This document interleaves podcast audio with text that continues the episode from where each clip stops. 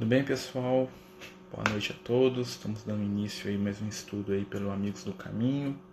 Hoje é quinta-feira e nós estamos hoje no nosso estudo de Evangelho. Né? Nós vamos falar aí um pouquinho sobre temas do Evangelho à luz da doutrina espírita. Né? O nosso objetivo nessa quinta-feira, né? Sempre nas quinta-feiras a gente tira para fazer o estudo de evangelho, né, que normalmente a gente faz na casa espírita, né, mas por essa questão da pandemia, nós estamos é, fazendo atividades apenas online. É, o nosso tema de hoje é falar dos milagres, né? a visão que a doutrina espírita tem acerca daquilo que nós chamamos de milagres, das curas de Jesus, né? de algumas passagens do Evangelho e da famosa conversa do Cristo com Nicodemos. Né? Vamos lembrar que Jesus ele conversa com Nicodemos durante a noite, né? E fala para ele sobre muitas coisas, inclusive sobre re reencarnação. E a gente vai tentar abordar um pouquinho, né, de cada um desses temas aí, de acordo com a nossa capacidade, é claro. É, vamos lembrar que a gente né, tá aí aberto a perguntas dos companheiros, né? E é, dando boas-vindas aí quem vai chegando aí. E, né, primeiramente, a gente tem que entender o que é um milagre, né? Dentro da doutrina espírita, é, os amigos espirituais nos explicam, né, nos ensinam, através das obras do Kardec e de outras obras, que o que nós conceituamos como um milagre, é, na verdade, não existe. Né? Que o milagre, o que, que é? O milagre é uma derrogação, né? é uma quebra das leis da natureza.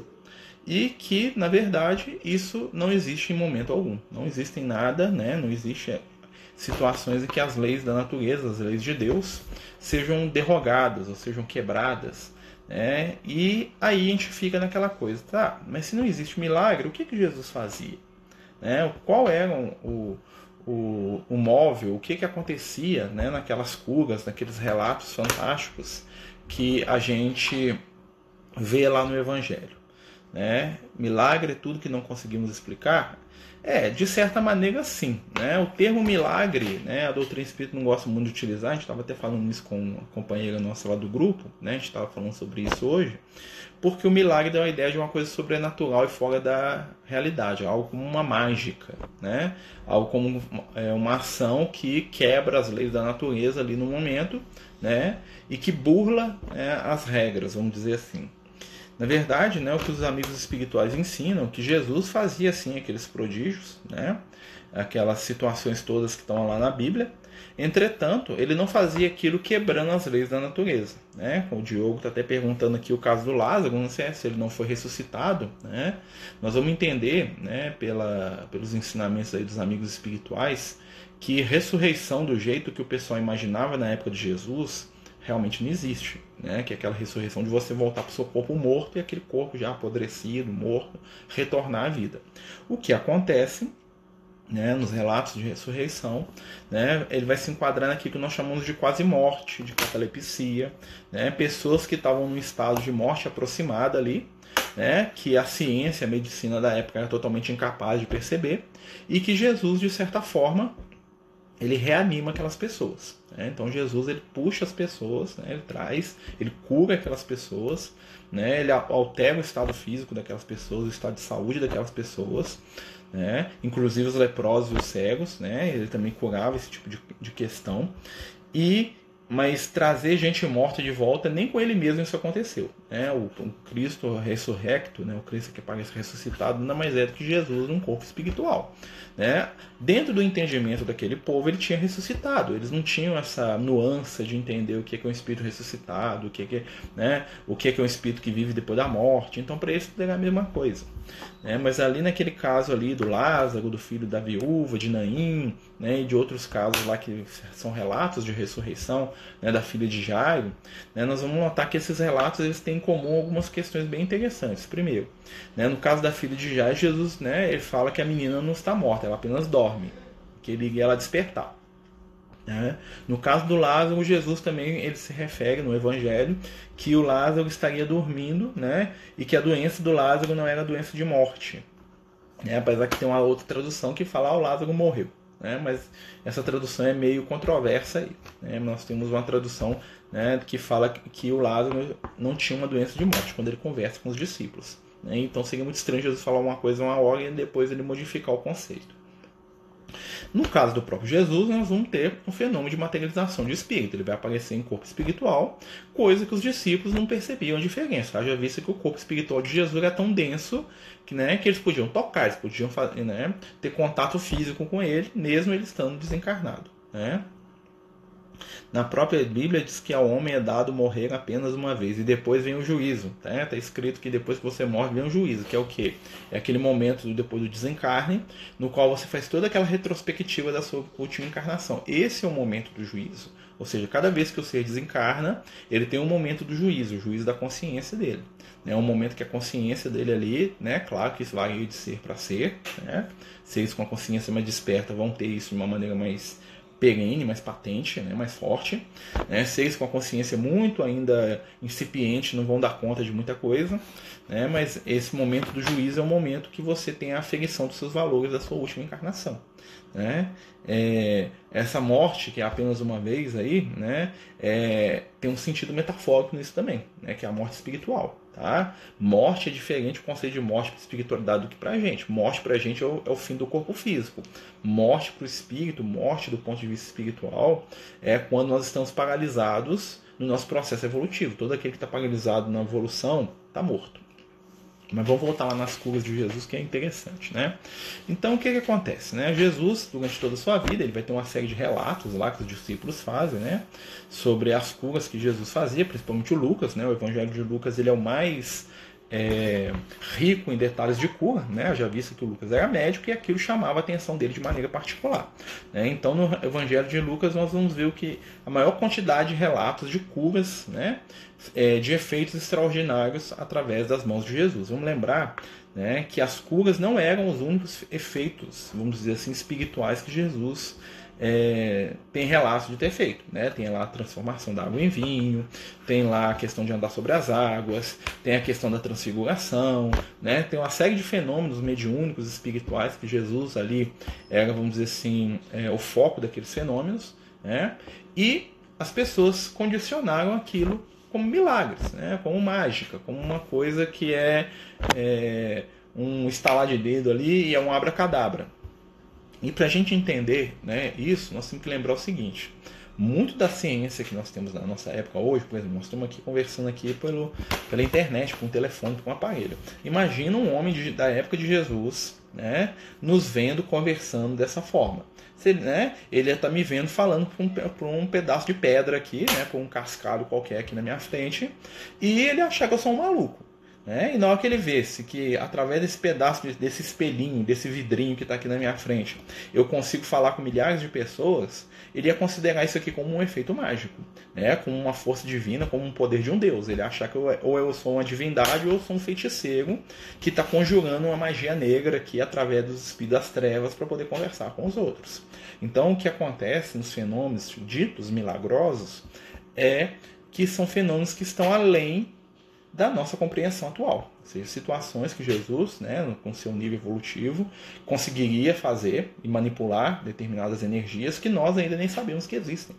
Né? Então nós é, consideramos aquilo como mágico, como milagroso, né? e nós vamos começar a aprender que muito do que a gente acha que é mágica, na verdade é ciência.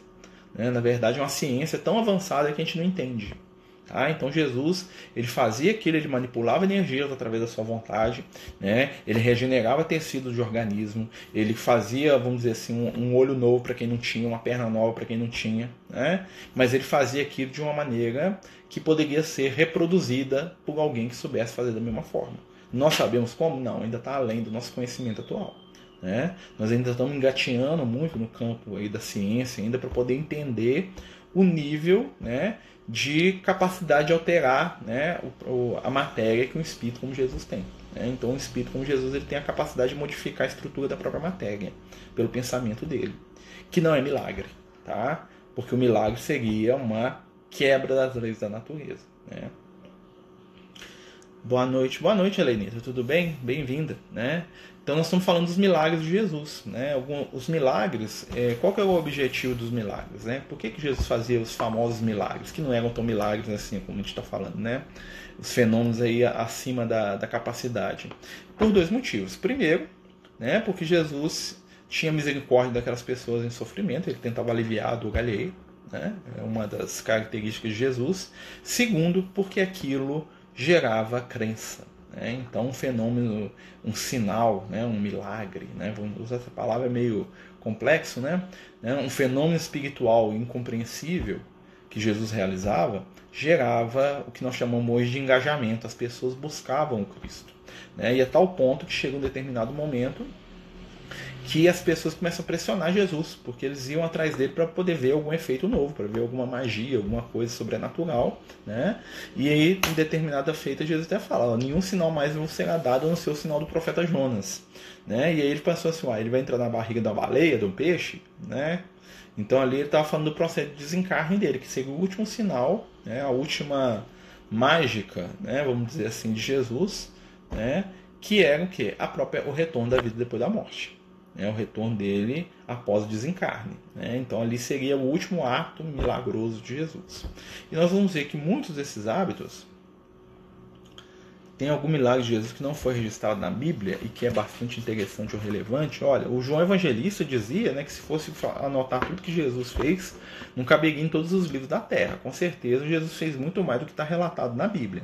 Primeiro, porque a gente tem que lembrar que o que está relatado na Bíblia é a lembrança das pessoas que conviveram com ele, às vezes décadas depois do que, do que aconteceu. Né? Então, vamos lembrar que muitas vezes. Boa noite, Silvio. Né? Muitas vezes os discípulos, as pessoas que estavam próximas ali, escreviam o que elas lembravam né, daquelas situações, ou aquilo que impactava mais. Nós vamos ver que nos evangelhos existem relatos que são até meio diferentes. Né? Participa uma pessoa num, no outro participa outro, no outro vai duas, três pessoas, no outro não vai ninguém, só vai uma pessoa. Por quê? Porque é um relato que estava sendo contado após anos daquilo ter acontecido. Né? Então nós vamos notar, por exemplo, que nos evangelhos de Marcos nós vamos ter uma, uma uma predisposição para a gente ver mais os relatos do Pedro, porque o Marcos ele escreve as lembranças do Pedro. Já no Evangelho do Lucas, nós vamos ter mais cura, nós vamos ter mais fenômenos espirituais, nós vamos ter a infância de Jesus. Por quê? Porque o Lucas ele foi atrás das curas, das pessoas que foram curadas, ele pesquisou sobre isso na época. Né, que estavam ainda encarnados, e, e, o Lucas foi atrás de Maria para poder saber da infância de Jesus. O pouco que se sabe da infância de Jesus foi por causa disso. Né? Nós vamos ver, por exemplo, o Evangelho de João Evangelista, que tem cura quase nenhuma. Né? O evangelho de, do João Evangelista ele é quase que totalmente filosófico, porque o João ele escreve sobre o que? Sobre o conteúdo espiritual da doutrina de Jesus. Então, para o João não interessava tanto a questão da cura, aquilo ali tranquilo, Jesus cura mesmo, eu também faço, né? Ele pensava assim, né? Mas o que, o que era que chamava a atenção do João eram os ensinamentos. Então, o João, o Evangelho do João é todo cheio de conteúdo espiritual, é todo cheio de ensinamento profundo de Jesus, que foi o que impactou ele. Né? Então, assim, a gente não tem muita informação espiritual, mas a gente sabe que aquelas curas que estão relatadas ali não é nem um por cento que Jesus fez. Né? Então, assim, aquelas situações maravilhosas que acontecem ali no, no Evangelho, é, nós temos ali então duas questões. Primeiro, foram escritas anos depois. Segundo, é, os discípulos, as pessoas que viram aquilo, entenderam cada um ao seu modo, né, dado as suas capacidades. Né? É, e que, que acontecia? Né? O que chegou para a gente é o que nós estamos prontos para receber. Né? Já é, existem já que existem os evangelhos apócrifos, como era feita dos, a escolha dos que foram para a Bíblia. Ó, os evangelhos apócrifos, né, eles são, eles são bem famosos aí, né? São, tem um conteúdo até bem duvidoso, tá, gente? Eu já li todos os evangelhos apócrifos que já me caiu na mão, né? E o que a espiritualidade fala pra gente é o seguinte: os quatro evangelhos são os mais fidedignos, né? ou seja, Mateus, Marcos, Lucas e João. Vamos botar aí que 80% do que tá lá ou mais é 100% fidedigno. E o outro tem um erro de tradução, um desvio de, de, de, de, de conteúdo aqui ou ali, mas eles são fidedignos. Os evangelhos apócrifos, né, eles não são é, da, eles não têm a mesma qualidade espiritual, né? Então eles são escritos muitas vezes por pessoas que queriam provar teorias e colocavam muitas palavras na boca de Jesus para poder, né?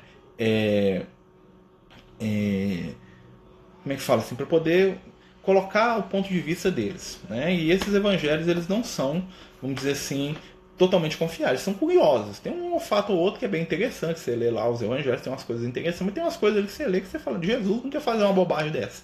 Né? Então os evangelhos apócrifos tratam Jesus como uma pessoa quase que inumana.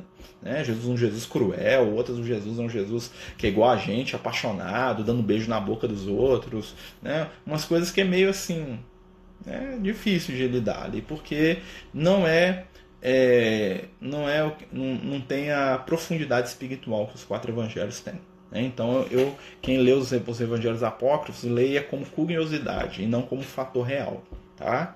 Porque ali 90% ali é, vamos dizer assim, é fábula em cima da figura de Jesus, que era muito comum na época. Eles davam o nome de um discípulo, de uma porta de alguém, para poder dar peso para aquilo ali. Tanto é que não ficou. Né? Tem uma frase do Gamaliel que eu gosto muito, que ele fala que aquilo que é de Deus fica.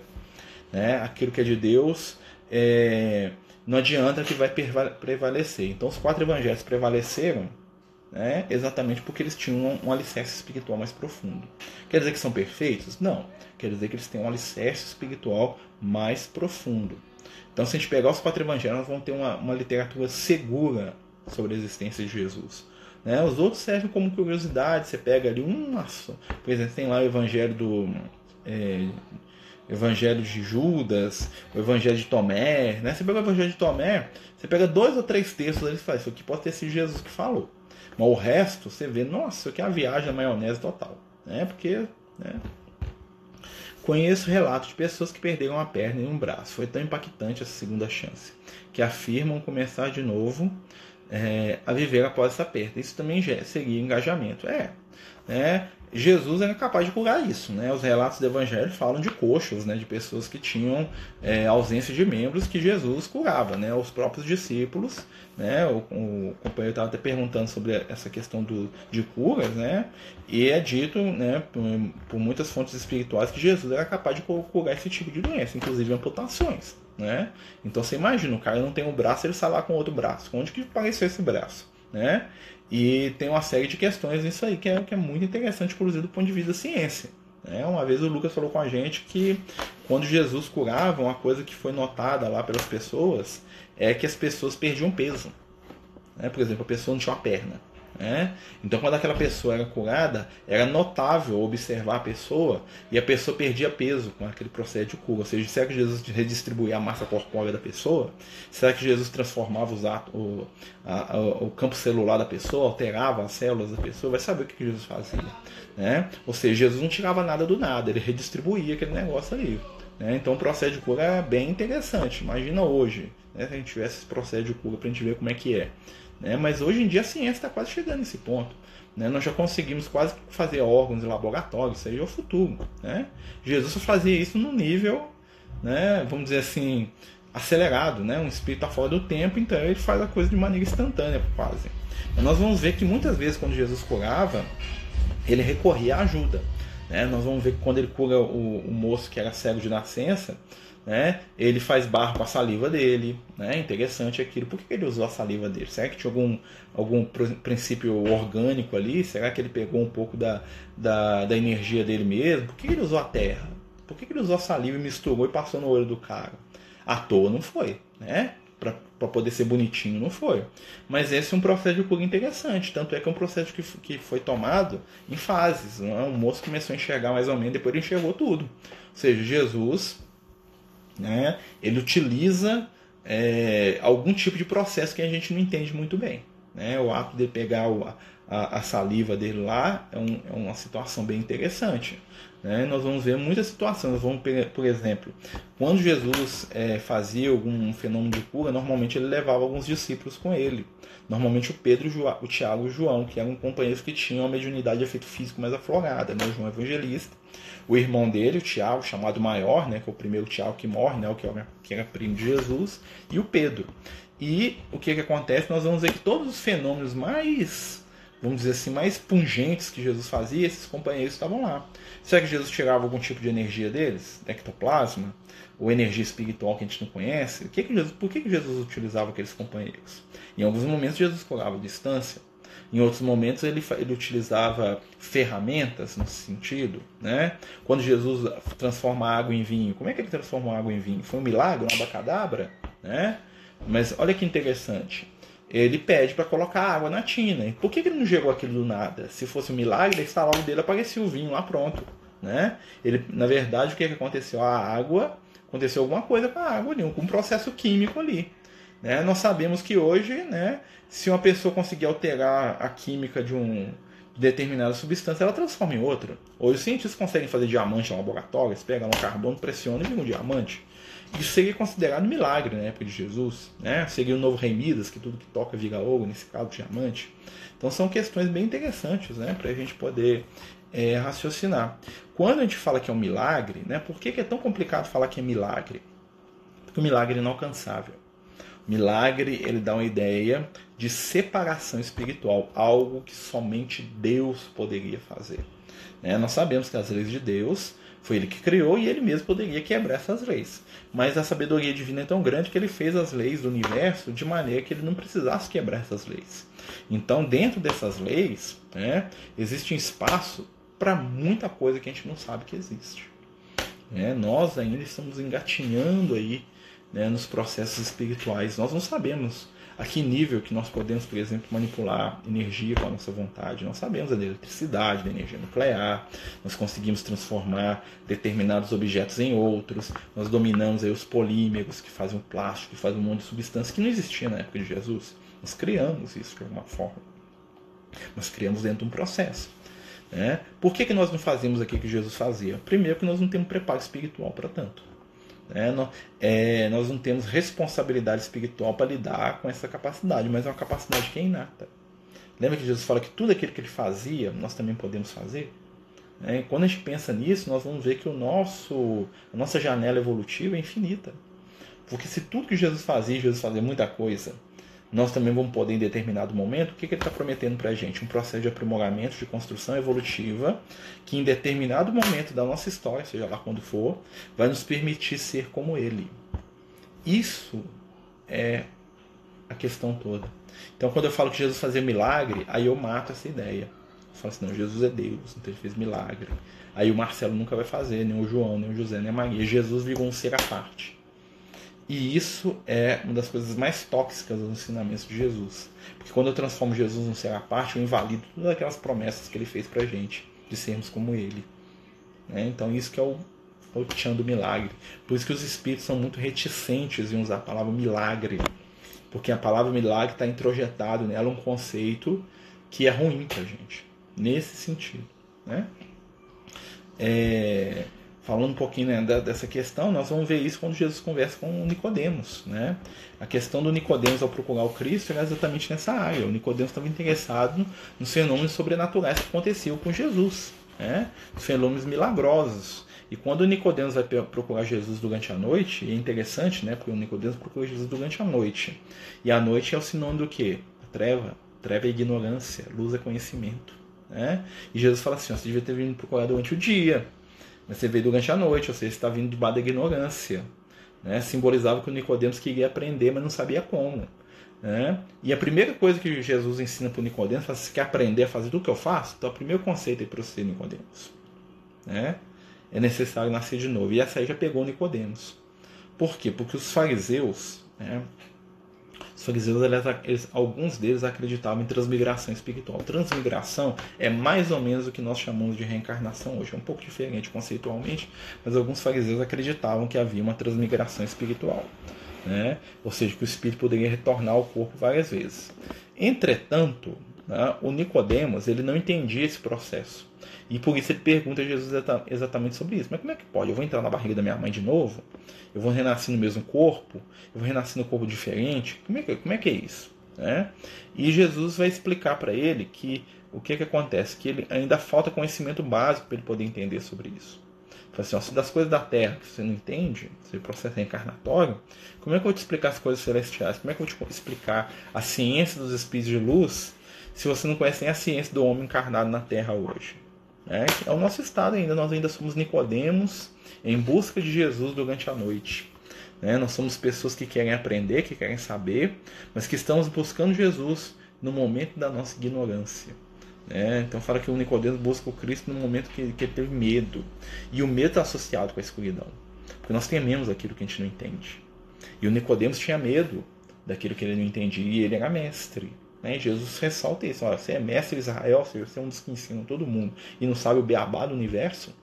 Né? Ou seja, Jesus dá ali para Nicodemos uma lição de humildade fantástica. Né? O que, que ele diz para Nicodemos? Ele trabalha em filosofia grega. Fala assim: ó, você quer mesmo aprender? Então saiba que você não sabe nada, em primeiro lugar. Né? O Jesus ali ele é meio socrático, né? ele usa meio que o, o raciocínio do Sócrates, de desconstruir. Né? Porque quem chega até Jesus é o Nicodemos, doutor da lei, doutor, ou seja, alguém que domina, né? doutor do, do conhecimento espiritual, do conhecimento cívico daquele povo. O Nicodemos que sai é um Nicodemos que não sabe nada, né? ou seja, um Nicodemos apto a começar a aprender. Então, o Nicodemos que entra acha que sabe tudo. O Nicodemos que sai percebe que não sabe nada. E esse Nicodemos que sai é melhor. Porque esse Nicodemos que saiu lá e percebeu que tinha muito que aprender, é o Nicodemos que vai buscar durante o resto da sua vida conhecimento espiritual. É ali que começa a evolução espiritual né, mais rápida do Nicodemos. Jesus deu para Nicodemos destruindo os conceitos que ele tinha, né, destruindo assim mais ou menos, ele deu um impulso evolutivo para Nicodemos. Né? E essa questão da, da cura, ela está muito ligada a isso. Por quê? Porque Jesus sabia que as curas e as situações que aconteciam com ele iam gerar o que na gente? Curiosidade. E a curiosidade é a chave de todo desenvolvimento humano. É, nós queremos saber o que, que tem lá. O que, que tem lá nas estrelas? Eu quero ir lá ver. O que, que tem lá no Sol? O que, que tem lá no planeta Marte? Já vou mandar uma sonda lá, eu quero saber o que, que tem lá. Ah, mas eu já vi, mas eu quero cavar um buraco e ver o que, que tem no buraco. Se tiver alguma coisa interessante, quero aprender com aquilo. A raiz da humanidade, né, dos espíritos no reino humano, é a curiosidade. E Jesus fazendo todos esses efeitos, o que ele fez com a gente? Ele atiçou a nossa curiosidade. Como é que se fazia isso? Aí quando alguém virava para mim falava, isso é milagre de Deus, era uma, um balde de água fria. Né? Por quê? Porque matava o nosso desejo de aprender. Quando é milagre, pronto, acabou. Deus mandou, mistério de Deus. Né? Para mim, a frase mais terrível que a religião cria é o tal do mistério de Deus. Mistério de Deus, nada, é um trem que eu não entendo. Né? É mais honesto e falar assim: ó, isso eu não sei o que é isso, não. Alguma coisa é, mas eu não sei ainda não. Quando eu falo mistério de Deus, eu estou encerrando ali, eu estou parando a curiosidade. Estou falando que a curiosidade é uma coisa ruim. Lembra que nós falamos no último estudo do Tomé, né, que era o curioso do grupo dos discípulos, e como é, a humanidade transformou, né, a humanidade, os religiosos transformaram o Tomé numa figura quase que caricata. Por quê? Porque o Tomé queria saber. E querer saber é o maior pecado. Então o cara que queria saber tem que ser desconstruído. Então a religião desconstruiu a figura do Tomé. Transformou o Tomé no cara que era o símbolo do curioso, do cientista, né, do que queria saber. Transformou o Tomé no cara que não acredita, no sem fé, que não crê. Né? O que é apontado lá, ó, você quer ser igual a Tomé? Vê para crer. Né? Que absurdo querer ver para crer. Né? Como se em algum momento Jesus tivesse falado isso para ele. Jesus diz para ele: Você acreditou porque você viu. Né? Olha só que interessante. Então Jesus em um momento condenou a experiência do Tomé. Né? Ele falou que é melhor quem acredita sem ver. Por quê? Porque já está introjetado. Mas esse para acreditar sem ver tem que ter visto em algum outro momento. Exatamente. Toda criança é um cientista em potencial, porque a criança pergunta. A criança quer saber. E nós, o que, é que nós fazemos? Nós sufocamos na criança o desejo do conhecimento. Que é a questão toda do milagre. Né? E aí o que, aconteceu? Quando Kardec começa a conversar com os espíritos, ele começa a perguntar sobre isso. Como é que negócio é esse? O que, que Jesus fazia? Né? E eu já perguntei isso também para os espíritos. Falei assim, Lucas, me conta esse negócio. Como é que Jesus curava os outros? Né? Como, é que, por, como é que ele fazia? Né? Jesus manipulava o organismo da pessoa. Como é que ele manipulava o organismo da pessoa? Né? Por que, que eu não dou conta de fazer isso? Porque a minha mente não sabe como fazer, a dele sabe. Nós somos basicamente energia. E energia se movimenta. Né? E energia ela é moldável. Nós transformamos energia cinética em energia elétrica. Ou seja, nós fazemos uma turbina girar, né? seja ela com água, uma hidrelétrica, ou seja ela através da, do vapor da água, do, né, do carvão, né, da, da termoelétrica. Aquela turbina gira, ela gira energia cinética que é transformada em eletricidade que está fazendo a gente conversar aqui. Né? É uma transformação, é uma manipulação de energia. Imagina o tipo de energia e as formas como um espírito, como Jesus consegue manipular. Então Jesus pode, por exemplo, é, estimular crescimento celular, alterar a estrutura da célula, através da vontade dele. Né? Lembra a questão da célula tronco lá que a ciência estuda tanto? Que o que é a célula tronco na sua essência? É uma célula que pode virar qualquer outra célula. Né? Porque é uma célula básica, por isso que ela é tronco, né? Ela vai, ela vai se transformar em outras, ela vai se especializar. Se eu estiver falando besteira, meus amigos que é médico, estudioso, vocês podem me corrigir aqui, tá? Tá? Então, assim, o que, que acontece naquele sentido ali? Imagina um ser que é capaz de manipular aquilo. Ele pode mandar a célula de gordura do cara virar neurônio. Ele pode mandar a célula de gordura do cara virar células óticas. Passe magnético. Passe magnético é, é vamos dizer assim, o Mobral massinha 1 do que Jesus fazia né? Nós damos passe lá e a pessoa já sente bem lá porque nós transfundimos energia. Jesus usava energia para transformar aquilo em uma coisa física. O André Luiz fala isso pra gente lá no livro Nosso Lar. Né? O André Luiz fala pra gente que o, que o passe ele se materializa através da corrente sanguínea. Ou seja, que quando alguém aplica um passe na pessoa, basicamente isso que o André Luiz fala. Quando a gente aplica um passe, esse passe vai para entra nos chakras da pessoa, vai até a medula óssea e estimula a produção sanguínea da pessoa. Ou seja, uma pessoa que recebe muita energia espiritual tem a tendência ter pressão alta. Interessante, né? E como é que faz isso? É, isso estimula o sistema imune da pessoa. Transforma energia em matéria. E aí o que, que Jesus fazia? Jesus produzia tanta energia que o que acontecia com ele? Ele suava sangue para poder controlar o excesso de energia. Então o excesso de energia de Jesus saía com o sangue que ele suava. E o pessoal achava que ele era desesperado, não que ele era um radiador de Jesus, vamos dizer assim. Né? Olha que interessante. Olha como é que é um outro olhar sobre a mesma coisa. Só que agora nós entendemos. O discípulo de Jesus, quando viu ele suando sangue, uma coisa que eles nunca tinham visto, acharam que Jesus estava debaixo de um estado de desespero, de medo de morrer. O mesmo Jesus que falou várias vezes para ele que ia para Jerusalém para morrer. O mesmo Jesus que falou: Não, preocupa não, eu vou lá, vou morrer, mas depois eu volto. Né? Os discípulos, quando viram Jesus suando sangue, que eles entenderam dentro do conceito limitado que eles tinham, que Jesus estava em estado de desespero por medo de morrer. O que estava acontecendo de verdade? O organismo de Jesus estava colocando para fora o excesso de energia através do sangue. É como se estivesse fazendo uma sangria, né? que era muito comum lá na Idade Média. Lá, né? Olha que interessante. Né? É, não, estou falando o seguinte. O André Luiz, né, a, pessoa, a companheira está pedindo para a gente explicar a questão da energia e da pressão. Né? Eu tô, isso aqui eu estou extrapolando o ensinamento do André Luiz. O Lucas já me falou isso também. Quando a gente toma um passe, quando a gente recebe alguma energia espiritual, essa energia espiritual ela vai para a corrente sanguínea da gente. E ela estimula principalmente a nossa medula óssea. O que, que a medula óssea faz, basicamente? Né? Não vou entrar em detalhe porque eu não sei também muito, né? então vou passar vergonha aqui de, da minha ignorância. Então, dentro do que eu sei. O que, que a medula óssea faz? Ela produz sangue né? e produz as células de defesa do nosso corpo, algumas delas. Então, quando você recebe um passe, você tem um estímulo no seu sistema, né? no seu sistema imune, várias coisas, né? porque é a nossa mente que estimula isso. Né? E aí o que, que acontece? Essas energias se materializam e há um elevar, há um elevar de, de corrente sanguínea, se produz mais sangue. Tá? E isso vai criar uma pressão alta. Tá? Tanto é interessante isso que a maioria dos espíritos iluminados, né, principalmente os espíritos que estavam encarnados, assim, o Francisco de Assis. O Francisco de Assis falava que ele tinha uma enxaqueca o tempo todo. Né? Ou seja, talvez ele tinha um problema de pressão tão alta que ele sentia dores de cabeça terríveis o tempo todo. É, ele não tinha um mecanismo de botar sangue para fora que Jesus tinha, depois ele ganhou. Lembra? Francisco de Assis, quando chegou a determinado momento, ele recebe os estigmas. O que, são os estigmas? São as feridas que ficavam minando o sangue o tempo todo. Por que, que ele recebeu aquilo? Será que o Francisco de Assis recebeu um radiador espiritual para botar energia em excesso para fora? As pessoas que viam falam: Nossa, ele está sangrando, meu Deus, os estigmas. Né? Na verdade, é um mecanismo de espiritualidade para manter encarnado. Entendeu a diferença? Para as pessoas, para o vulgo, é uma coisa milagrosa, um sinal de que ele era igual a Jesus, porque ele sangrava né, pelos palmos do braço, na mão, pelos pulsos. Né? Oh, né? A espiritualidade nada mais é o que? Ele tinha um, efeito básico daquilo que Jesus tinha de efeito primordial. Jesus sangrava pela pele, né? Um processo mais menos agressivo. Ele não, ele tinha os buracos mesmo. Entendeu? Então, assim, ó, as coisas muito interessantes. O Chico tinha um problema de pressão no olho. Com certeza, eu imagino que seja a mesma coisa.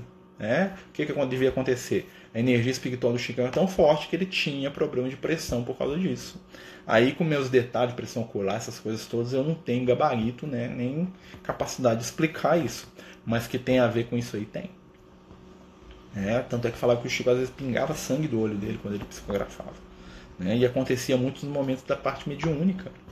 Olha que interessante. Né? é, na hora que ele estava lá nas reuniões mediúnicas, acontecia de pingar, né? Uhum. Marcelo, falando de condenso, como ajudar um ex-evangelho sobre reencarnação? Alguma indicação de livro a respeito? Ó, a questão da reencarnação, né, nós vamos ver que tem uma seita judaica chamada os Caraítas, os Caraítas, né? Os Caraítas acreditam em reencarnação. A ideia de reencarnação, ela tá dentro da, da vamos dizer assim, da, da visão rabínica, mas é uma coisa meio que marginal, tá? Então, assim, os rabinos de Israel, alguns acreditam, outros não, porque o conceito que eles têm de mundo espiritual é meio, vamos dizer assim, difuso, né? Uns acreditam de um jeito, outros acreditam de outro, tá? É, não existe conversa melhor do que a de Jesus com João Batista. Né? Não é Jesus conversando com João, Jesus falando sobre João Batista. Quando Jesus diz textualmente que o, que o João Batista é o Elias que havia de voltar. Ah, mas é o poder do Elias? Não. Jesus fala que o Elias que já veio e fizeram com ele o que eles quiseram. Né? Ele não falou que é o João Batista, não. Mas claro que quando eu quero interpretar alguma coisa, eu interpreto do meu jeito. Então nós vamos entender isso aí. Né? Mas nada mais direto do que aquilo. Outra coisa que a gente vai perceber que a ideia da reencarnação transmigração, como é chamado na época, era aceita entre os judeus, é quando Jesus pergunta para os discípulos quem eles acham que ele, quem as pessoas diziam que Jesus era. E eles falam, né? Uns dizem que é Jeremias, outros que é Elias, ou algum dos profetas que retornou. Olha que interessante. Né? Ou seja, as pessoas, muita gente achava que Jesus era algum profeta do Antigo Testamento reencarnado. Então o conceito de reencarnação, mesmo que fosse uma coisa meio difusa, né? Estava ali no meio deles, né? Uma coisa que eles desconheciam, que eles ignoravam. Aí alguns acreditavam, outros não. Né? Isso após a transfiguração. Né? Com isso o que? Não entendi, Diogo. Repete só para a gente é, entrar aqui na sintonia que não entendi. Isso o que? O fato da conversa com Nicodemos? Né? Então essa questão é, sobre convencer os outros, gente, eu vou falar uma coisa que o Lucas falou para mim uma vez. Se tem coisas que nem se Jesus descer aqui, ele vai me convencer. Porque eu só acredito naquilo que eu quero e naquilo que eu experimento. Então, para mim, acreditar em reencarnação, tem que experimentar a reencarnação. Ah, mas todo mundo reencarnou. Sim, todo mundo reencarnou. Né?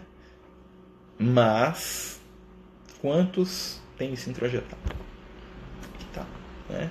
Isso que ele fala de João Batista e Elias, sim, né, é, cronologicamente é depois. Né, o, é, quando ele desce né, do, do Monte Tabor lá com os discípulos. A transfiguração né, é um fenômeno espiritual que, na verdade, o que, que aconteceu ali? Não foi um milagre. Na verdade, o Pedro enxergou Jesus do jeito que ele é no mundo espiritual. Na verdade, o Pedro teve uma vidência, viu Jesus conversando com as entidades ali e interpretou aquilo do jeito que ele, Pedro, dava conta né? que era Jesus conversando com Moisés e Elias. Por que, que era Moisés e Elias na cabeça do Pedro? Porque o Moisés e Elias eram os espíritos mais famosos, né? os, os personagens mais famosos da religião dele.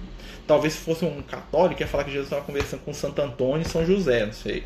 Né? Se fosse um evangélico, ia estar tá falando que Jesus ia estar tá conversando com os anjos de Deus. Tá? Se fosse um muçulmano, ia estar tá falando que Jesus está conversando com Maomé. Então, assim, a gente veste a nossa percepção com os nossos conceitos. Em nenhum momento ali, né, eu sempre falo isso, Jesus falou para Pedro que era Moisés e Elias. Tá? Na verdade, o Pedro que meio que viajou naquele negócio lá e queria fazer uma tenda para eles e tal, né? Você viu que o Pedro tá meio fora de si ali, né? Como se ele tivesse um estado meio que de sonho ali, meio, né? Boa noite, bem-vindo, Carlinhos. Seja bem-vindo. Né?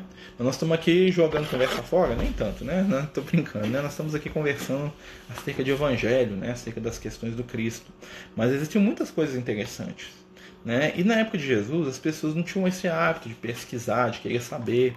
Né? Eram pessoas muito simples, muito humildes. Os próprios discípulos de Jesus né? não tinham muita informação para dar sobre o que aconteceu. Eles sabiam o que aconteceu. Jesus curou o cara lá. O que, que ele fez? Sei lá. Sei que o cara saiu andando aí. Sei que o cara me enxergava e tava enxergando lá. Tava com os olhos bonitinhos ali. Não sei o que, que ele fez, não. A mulher tava sendo levando o filho dela pro, pro enterro lá. O menino saiu andando depois. Ressuscitou o menino. A mãe tava morto mesmo. Tava sendo carregado, tá morto. Né? Então, assim, era nesse nível. Então, nós temos que lembrar isso. Né? A época que Jesus estava era uma época de muita simplicidade. Hoje ainda é assim, né? Nós somos muito simples. Né? Nós achamos que nós ainda somos muito, muito, muito simples. Então, assim, muita coisa a gente não entende. Né? Então, a gente tem que dar um desconto, vamos dizer assim, para os relatos da época. Mas que Jesus era capaz de coisas que a nossa ciência hoje não imagina, com certeza. Né? Os discípulos também curavam, é o mesmo mecanismo, aí já é um pouco diferente. Por quê? Os discípulos não conheciam, não sabiam como é que Jesus fazia. Quando os discípulos curavam, né, tem uma, uma, uma coisa que o João Evangelista conta pra gente, é o seguinte, toda cura que os discípulos faziam tinha que ter uma intervenção espiritual junto, ou seja, quem curava era espiritualidade, não era eles. Tá? Então, por exemplo, quando Pedro passava e o Paulo passavam, né, e todo, onde a sombra do Pedro encostava as pessoas curavam, não era o Pedro que estava curando, era a espiritualidade que estava curando a pretexto do Pedro. Né? Quando Paulo rasgava a roupa dele, o pessoal levava pedaço da roupa do Paulo para todo mundo e quem encostava na roupa curava, não era o Paulo que estava curando. Né? Era a espiritualidade a pretexto de. Né? Então, as curas que os discípulos faziam não eram curas que eles realizavam, eram curas que a espiritualidade realizava através deles. Né? Jesus é um outro caso. Jesus ia lá e fazia ele mesmo. Jesus sabia como fazer. Os apóstolos não sabiam, não.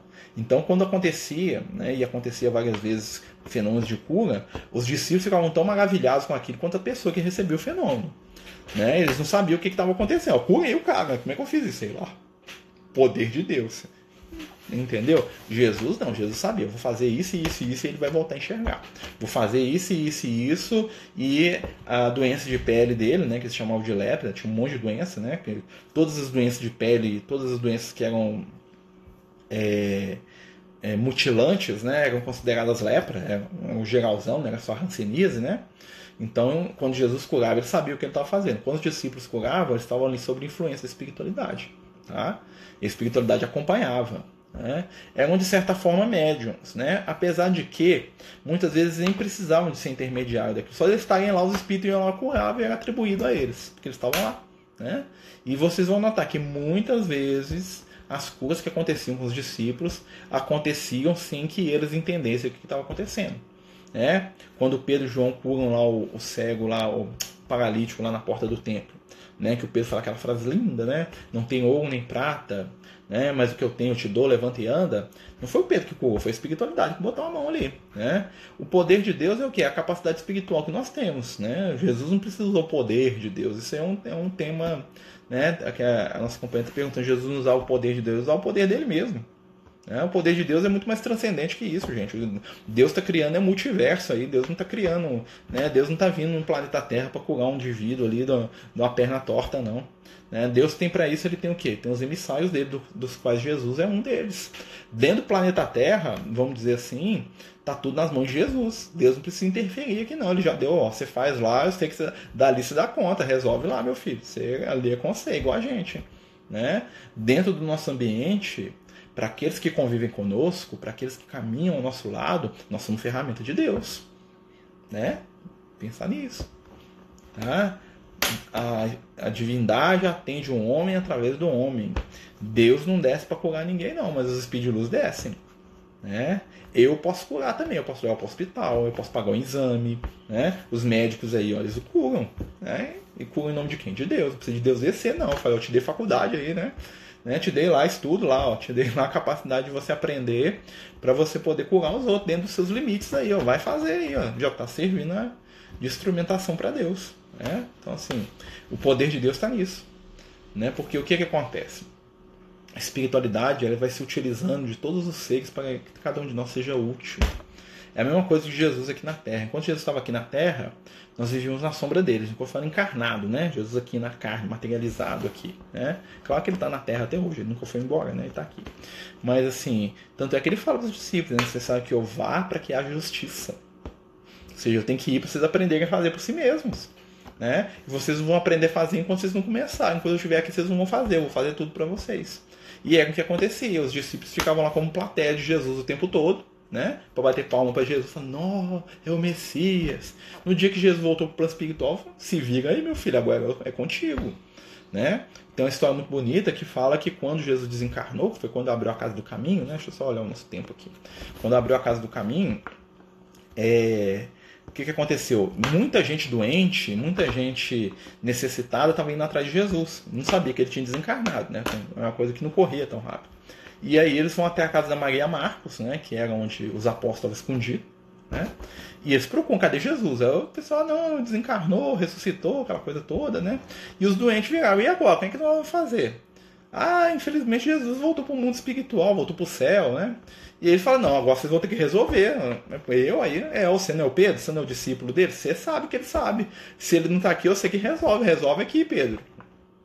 Né? Então você imagina, né? É... Então Pedro teve que regaçar a manga dele e fazer do jeito dele. O que, que ele fez? Eu não vou dar conta de curar todo mundo. Não sei fazer, de vez em quando eu curo alguém aqui, não sei como é que eu fiz isso. Mas essa multidão aqui, o que, que eles vão fazer? Vão fazer um lugar para atender esse povo. Não damos, não damos conta de curar, de botar a mão e levantar e fazer o cara curar. O que, que nós vamos arrumar a casa aqui, botar uns leitos aqui, começa a cuidar desse povo. Aí criou a casa do caminho. Olha que legal. O Pedro foi curado do jeito que ele dava conta. E na casa do caminho passou o Estevão. Na casa do caminho recebeu o Paulo. Recebeu um monte de gente. Né, que recebiam aquilo que eles davam conta de oferecer, um pedaço de pão, uma cama, um banho, né? E ao mesmo tempo recebiam o que? O maior tesouro de todos, que é o Evangelho. É, então eles, ali, né, na casa do caminho, as primeiras lições do Evangelho foram ministradas por Estevão, por Paulo. Né? Vão lembrar disso. E o que, que acontece? Foi um processo de cura também, não foi uma certa forma, foi uma cura, porque a cura é a mudança. E aí nós vamos ver hoje que nós temos aí né, as casas espíritas, os templos, né, os, os lares bem intencionados, que são pontos de cura também. São lugares onde nós recebemos corações adoecidos, tanto quanto nós, né? e nós damos aquilo que nós temos para eles. É um processo de cura também. É um milagre mais lento. Né? É uma cura mais devagarinho, porque nós não damos conta de curar igual Jesus, mas nós damos em paz. Nós aliviamos através da conversa. Nós oferecemos aquilo que nós temos. E se Jesus tivesse ficado até hoje, a gente não ia ter a oportunidade de fazer isso. Por isso, por muito nos amar e por desejar o nosso crescimento espiritual, né? e como um bom mestre que o era, o que, que o mestre faz? Ele ensina e ele se retira. É, isso é a sabedoria divina. Realmente, quem não está preparado para mudar, nem os milagres fazem milagres. Haja visto purulentos, né? O, né? o Emmanuel encontra com Jesus lá, né, lá em, na Galileia, Jesus fala, você quer ser meu discípulo? Vem cá. Meu irmão, ah, eu não quero hoje não. Eu falo, beleza, daí hoje daqui milênio, você escolhe. Que você vai vir um dia, você vai. Eu tô aqui te esperando, meu filho. Né? E não adianta, né? Porque assim, na hora ele acreditou, depois ele duvidou. Será que era aquilo mesmo? Será que não era? Né? Por isso que muita gente fica falando, ah, porque os espíritos não aparecem, aquela coisa toda. É exatamente por isso. Né? Porque a forma que os espíritos se materializam melhor é através dos livros conhecimento, da informação, da palavra escrita. É através da prática e da mudança daqueles que dizem representar a espiritualidade. Né? Então, a nossa prática no bem é o sinal de que a espiritualidade existe. E essa prática convence muito mais do que qualquer obra. Ou vocês acham que as pessoas acreditavam no Chico Xavier porque ele punha a mão no, no, na testinha lá e fechava o olho e falava que o Emmanuel estava do lado dele? Ou por causa da obra social que o Chico fazia? Por causa da conduta de vida do Chico? né? Porque o exemplo arrasta, né? Muita gente duvida da mediunidade do Chico, mas você vai falar que um cara é um charlatão, mentiroso, ninguém vai falar. Eles podem falar até que ele era meio maluco, que ele tinha algum problema mental e achava que via espírito, mas que o Chico Xavier era uma pessoa de caráter ilibado, que ele era uma pessoa boa, ninguém em nenhum lugar duvida. Entendeu qual é a diferença? Então, assim, do fenômeno espiritual, do fenômeno mediúnico, até quem viu duvida. Né? Mas da prática, eu tô olhando aqui que a minha gatinha que tá fazendo bagunça aqui, eu tô ela, às vezes ela dá umas. fazer umas coisas feias aqui, dá umas vomitadas aqui, assim, eu tocar ela da cama pra ela não fazer isso na minha cama aqui, porque senão fica ruim, né? Mas ela não tá não, ela tá ali brincando ali, deitada ali, na preguiça felina, né? Dorme o dia inteiro, né? Mas é isso, gente. Então a gente está falando aí um pouquinho né, sobre os milagres, sobre essas coisas todas, estamos filosofando um pouquinho sobre as curas de Jesus, né, sobre esse processo de transformação de que a gente precisa passar para a gente despertar espiritualmente, para a gente despertar moralmente. Né? Lembrando que a maior cura, o maior milagre que Jesus fez foi trazer para a humanidade o conceito da eternidade. O maior milagre de Jesus foi fazer com que o ser humano acreditasse que ele é filho de Deus e que o outro, por mais é, errado, por mais inferiorizado que seja, é destinado à luz. Né? Quando Jesus olhou para nós, ele não viu a nossa miséria moral deste momento, ele nos viu no potencial divino que nós temos. E quando ele viu isso, ele nos amou, como nos amou desde o primeiro momento, quando a terra foi feita. Né? E esse amor nos movimenta, nos atrai, esse amor faz com que a gente caminhe. Né? Hoje em dia, né, nós estamos aí muito materializados, muito esquecidos, né? E os milagres não acontecem tanto, né? porque os milagres eles passam despercebidos. Tá? O verdadeiro milagre é um milagre simples, humilde. É o milagre daquela pessoa que às vezes está chorando e sofrendo e vai lá dar um pedaço de pão para quem precisa. É o milagre de uma mãe né, que perdoa as cabeçadas dos filhos mil vezes. É o milagre de um pai né, que vai trabalhar mesmo doente para que um filho tenha o que comer, o que beber. É o milagre de um amigo né, que sempre encontra uma desculpa para poder entender a falha do outro. São os milagres da vida que nos unem, que nos tocam. Né? Apesar que nós vivemos na era do milagre. Né? Nós estamos aqui na era da tecnologia, da ciência. Né? A nossa vida é uma vida milagrosa o tempo todo. E vai ser muito mais. Imagina como é que vai ser o nosso mundo. Nós temos 100 anos aí na ciência mais tecnológica. Imagina daqui mil anos, daqui dois mil anos. Nós vamos estar num patamar que a gente nem imagina hoje. Quase que ressuscitando morto. Né? Hoje nós ressuscitamos morto. Você vai lá e dá um choque no cara e ele volta. Você não ressuscitou um morto. O cara estava morto. Né? Não existem processos biológicos de ressuscitação. A ciência não ressuscita o cara. E algumas vezes funciona, muitas vezes não funciona aos olhos da época de Jesus, o que, que? Você está fazendo uma mágica lá. Deus está no poder de Deus, está na, naquele negócio que você bateu no peito do cara lá e você jogou lá o poder dos deuses dentro do cara e jogou a alma dele para dentro lá e voltou. Né? Mas é isso, amigos. Nosso estudo está chegando ao fim. Né? É, temos que despertar o sagrado para sermos mais humanos, né, Carlinhos? Quando despertar e ver que o sagrado está em tudo e em todos, nós vamos ser, aí nós vamos ser mais humanos. Né? Nós temos que largar o nosso ego. Então, meus amigos, queria agradecer a todos aí que prestaram atenção, que estiveram aí com a gente nesse momento de estudo, de reflexão. Né? Lembrar que o aprendizado espiritual é uma constante. Né? Cada dia a gente aprende um pouquinho, a gente divide um pouquinho, a gente cresce um pouco. Pedir a Jesus para nos abençoar, para levar nas nossas mãos e nas nossas mentes as vibrações do seu amor, para abençoar aqueles que nós amamos, aqueles que nós sabemos que precisam de ajuda. Vamos lembrar que todo sábado nós temos nosso tratamento espiritual, né? às três horas e depois às 19. Né? Então, que as pessoas que quiserem participar do tratamento espiritual, coloca lá o nome lá, que o Lucas vai visitar com a equipe dele. Nós vamos fazer prece, né? nós vamos pedir ajuda da espiritualidade e vamos lembrar de fazer prece uns pelos outros, né? fazer prece por aqueles que precisam, mesmo que a gente não saiba quem é, porque o pensamento transforma a realidade. Se Jesus fazia isso, um dia nós vamos poder fazer também. Então vamos começar com um pouquinho, trabalhando pela cura uns dos outros, para que um dia a gente possa ligar para o outro e falar, levanta e anda em nome de Jesus, né? como era feito lá no passado. E quem sabe a espiritualidade não escute né? o nosso desejo de fazer o bem e através de nós, cura possa ser levada às outras pessoas. Bom, meus amigos, eu agradeço muito. Né? Nós vamos terminar aqui a nossa live. Né, pedindo a Jesus que nos abençoe, nos ilumine. Lembrar que domingo nós temos nosso estudo do Apocalipse, que não está dando para gravar, né, infelizmente, está travando. Né, vou tentar ver se não trava hoje né? Mas está travando, então quem não está vendo, nós depois vamos gravar de novo, né? Se, se der jeito, tá bom? Muita paz, muito amor, muita luz para todos vocês. Boa noite e muito obrigado, viu, meus amigos? Jesus nos abençoe sempre.